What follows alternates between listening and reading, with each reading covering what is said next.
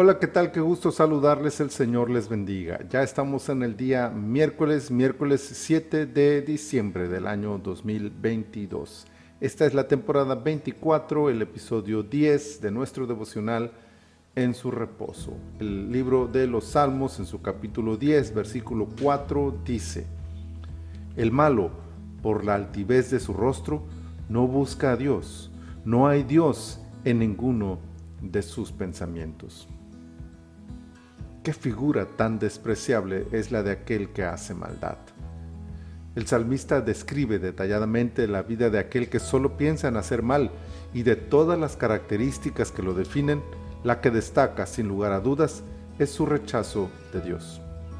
No lo reconoce, ni lo acepta en su vida, mucho menos lo busca. Es más, desde su óptica, Dios ni siquiera existe o está demasiado ocupado con otros asuntos como para mirar al hombre. Estas ideas son las que lo llevan a sentirse libre de todo juicio, de toda condena, de todo señalamiento en su contra.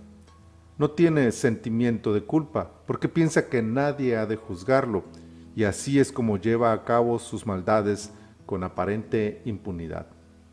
El orgullo, la autosatisfacción, la vanidad y el egocentrismo han convertido al hombre en un ser perverso que niega la existencia de Dios. Pero David no tiene dudas.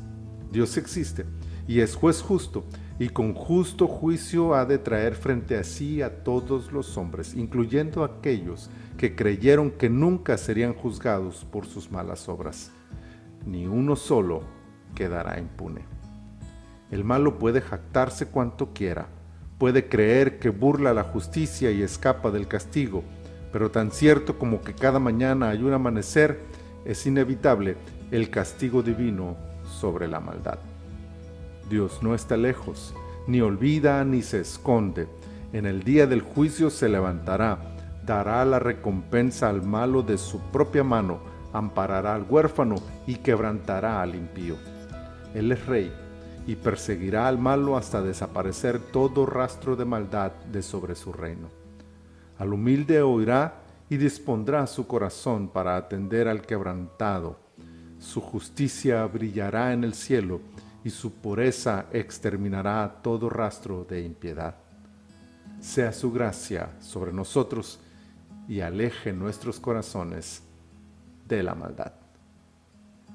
Padre, muchas gracias por tu palabra, muchas gracias por este día, muchas gracias por todas tus bendiciones. Señor, que nuestros corazones te sean fieles y que alejemos nuestras vidas de toda impunidad, de toda impiedad y que de esa manera, Señor, te agrademos cada día con nuestras vidas. Estamos en tus manos, Señor. Bendícenos este día como siempre lo haces. En el nombre poderoso de Jesús te lo pedimos. Amén. Amén. Mis amados hermanos, el Señor prospere la obra de sus manos.